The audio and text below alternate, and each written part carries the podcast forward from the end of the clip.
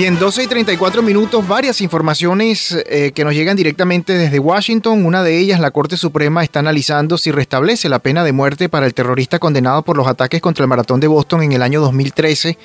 Anoche también la Cámara de Representantes aprobó finalmente la extensión hasta diciembre del techo de la deuda. Este y otros temas eh, nos los va a describir un poco, dar mayores detalles nuestra colega Silvana Quiroz, directora de zoomlatino.com, directamente desde la capital de los Estados Unidos.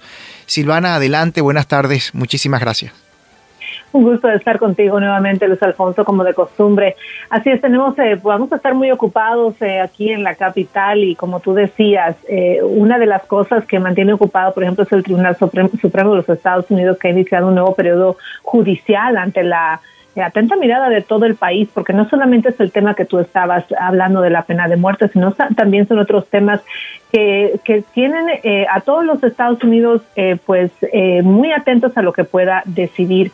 te comento, hay varias expectativas porque no solamente van a tener que batallar, hablar y llegar a un acuerdo sobre el tema del aborto, que es un caso también que, que hace algunos unas semanas nada más dio mucho de qué hablar con el fallo de la Corte de Texas.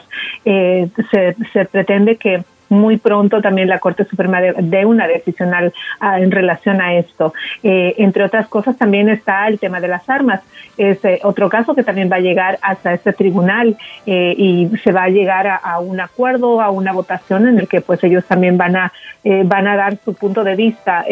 algo que también tú mencionabas es que estamos respirando ahora porque te cuento que la Cámara de Representantes aprobó la medida de extender el límite de la deuda hasta principios de diciembre.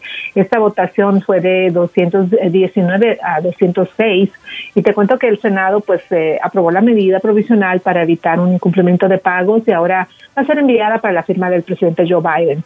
El líder de la mayoría del Senado, Chuck Schumer, anunció la semana pasada que se había alcanzado un acuerdo sobre el límite de la deuda. Eh, estábamos hablando de 480 millones de dólares que es lo que el Departamento de Tesoro necesitaba y que podrían llegar, eh, que podrían llegar a necesitar hasta el 3 de diciembre. Entonces, eh, ahora, pues eh, como lo decíamos, si llegaron a un acuerdo, se ha comprado más tiempo, hasta el 3 de diciembre es la fecha límite, vamos a tener que esperar hasta entonces. Hasta ahora el líder de la mayoría de la Cámara de Representantes, Steny Homer, emitió un comunicado tras la aprobación del proyecto de ley provisional por parte del Senado en el que afirma que la Cámara se va a reunir eh, nuevamente para eh, retomar, aprobar esta medida. Pero bueno, ahí estamos, aquí eh, en la capital, de alguna manera respirando nuevamente porque tenemos el tiempo hasta el 3 de diciembre, como lo habíamos hablado.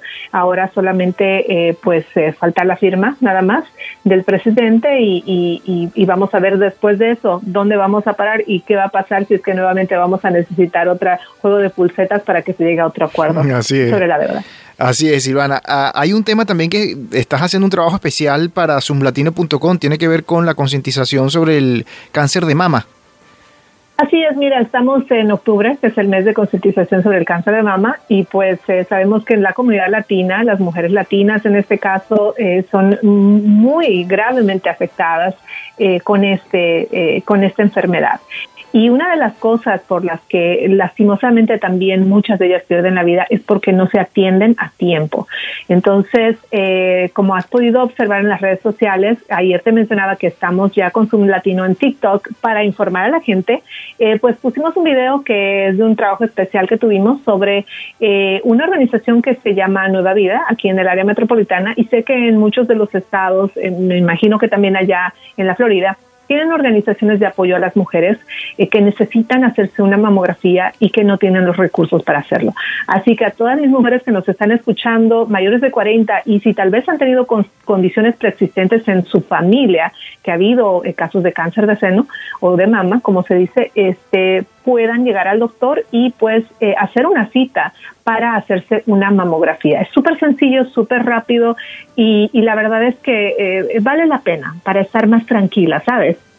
Totalmente, qué buena campaña, excelente. Eh, Silvana, yo también aprovecho la oportunidad de recordar a nuestra audiencia que la Administración del Seguro Social anunció el día de hoy que los beneficios de Seguro Social y seguridad de ingreso suplementario aumentarán 5.9%, es decir, casi 6% para el año 2022 para aproximadamente 70 millones de personas.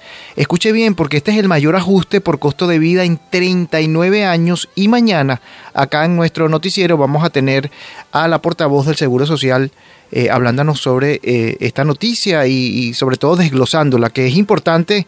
Eh, Silvana, porque cuando se trata, diríamos, de informaciones como esta, pues todos todo los que están como beneficiarios quieren entenderla y sobre todo conocer los pequeños detalles. Así es, sí, bueno, pues son bastantes, ¿no? Los, eh, los que se van a ver afectados, los jubilados del seguro que se van a ver afectados eh, con este nuevo aumento, esta nueva medida. Pero bueno, mañana voy a estar yo también atenta a esta entrevista. Gracias, Luis Alfonso. No, gracias a ti, Silvana. Un fuerte abrazo. Cuídate mucho. Tú también, que tengas un hermoso día. Silvana Quiroz, directora de zoomlatino.com, directamente desde Washington, son las 12 y 40 minutos.